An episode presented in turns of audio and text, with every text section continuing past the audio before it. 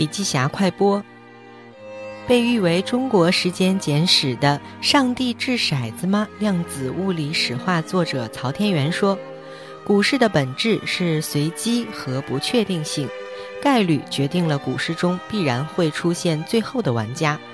换只猴子放在那儿，运气好也是能赚钱的。巴菲特也好，索罗斯也好，很可能就是风口上的一只猴子。”那么问题来了，是不是所有的猪都不会动？是不是真的存在一只自己会走路的猪？我们如何不靠运气赚钱呢？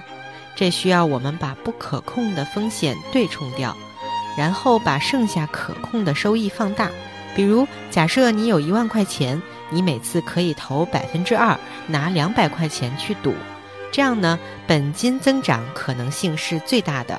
同时呢，他也提到了创业公司一定要明白，这将有巨大的风险。最佳策略就是不要进行分散投资，在一个领域中做到最好，等风口的到来。